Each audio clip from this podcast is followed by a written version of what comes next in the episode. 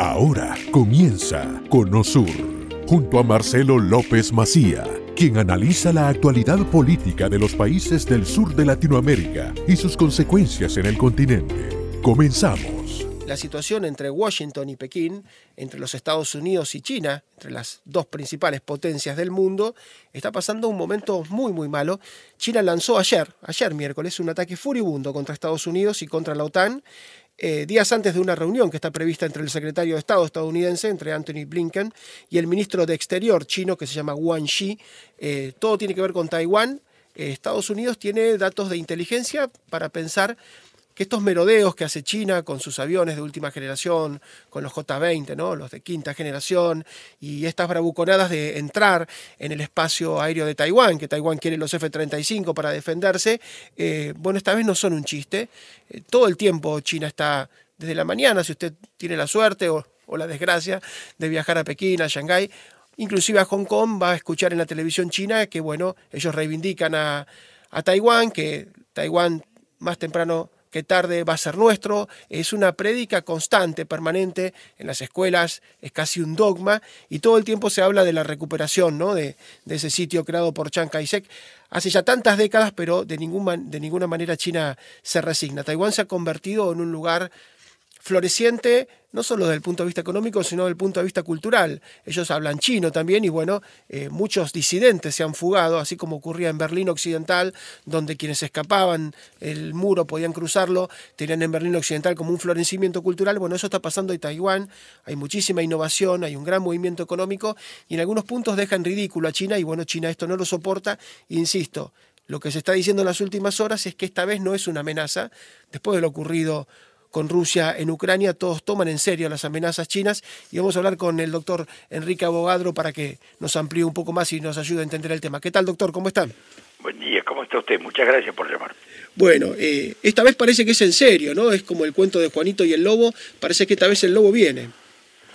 Eh, no, yo no estoy tan de acuerdo con eso, a pesar de que obviamente he visto los informes de inteligencia norteamericanos. Y le digo por qué no. Todavía el poderío militar chino, todavía, es muy inferior, muy inferior al de los Estados Unidos.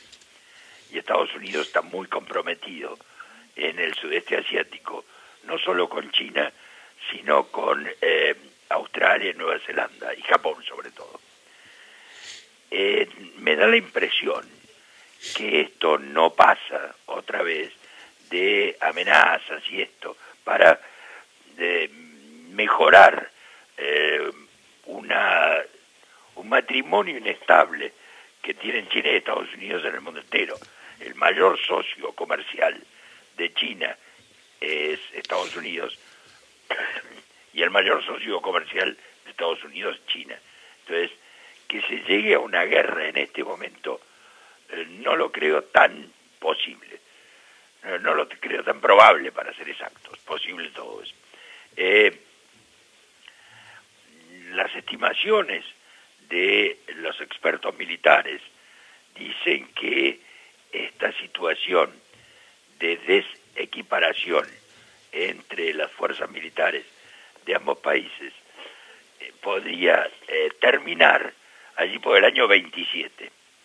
Y ahí sí estaríamos eh, tendríamos un escenario más probable, más de guerra más probable.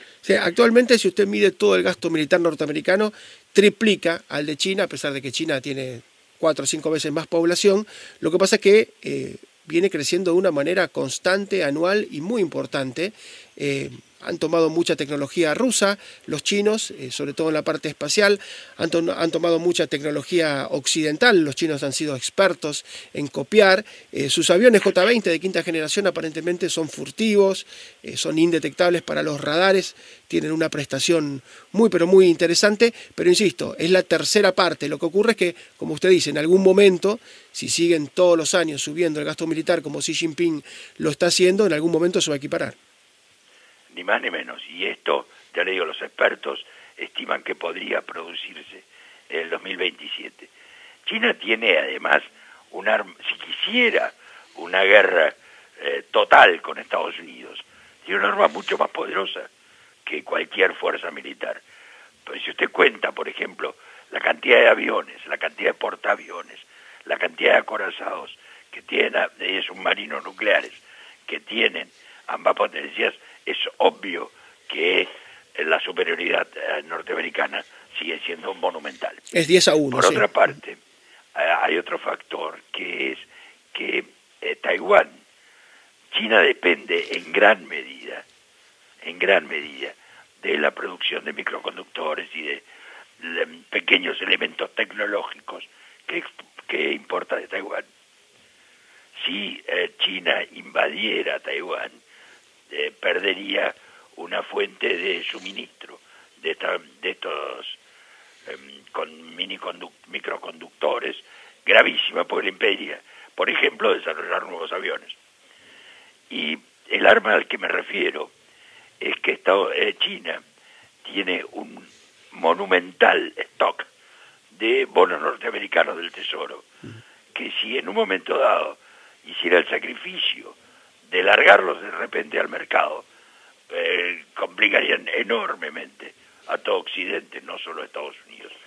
Me parece que con todo este escenario no lo creo posible, a pesar de que tenemos enfrente al señor Xi Jinping, que es eh, inclusive mucho más expansionista de lo que pudo haber sido Mao Zedong en su momento.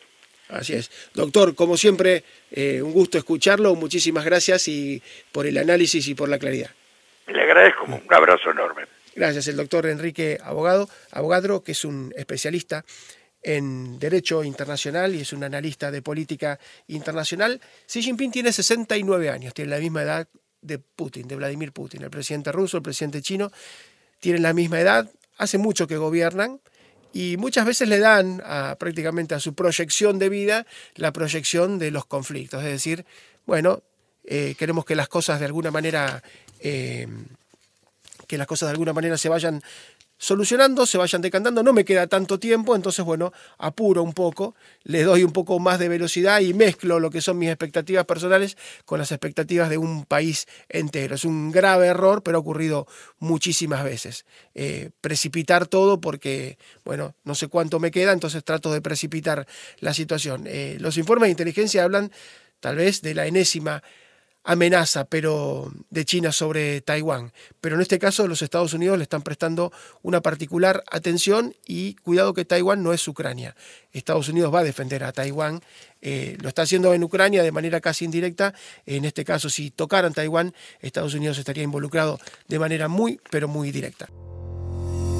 Hasta aquí hemos llegado hoy. Salimos del Cono Sur con el norte muy claro. Te invitamos a nuestro próximo programa con Marcelo López Macía.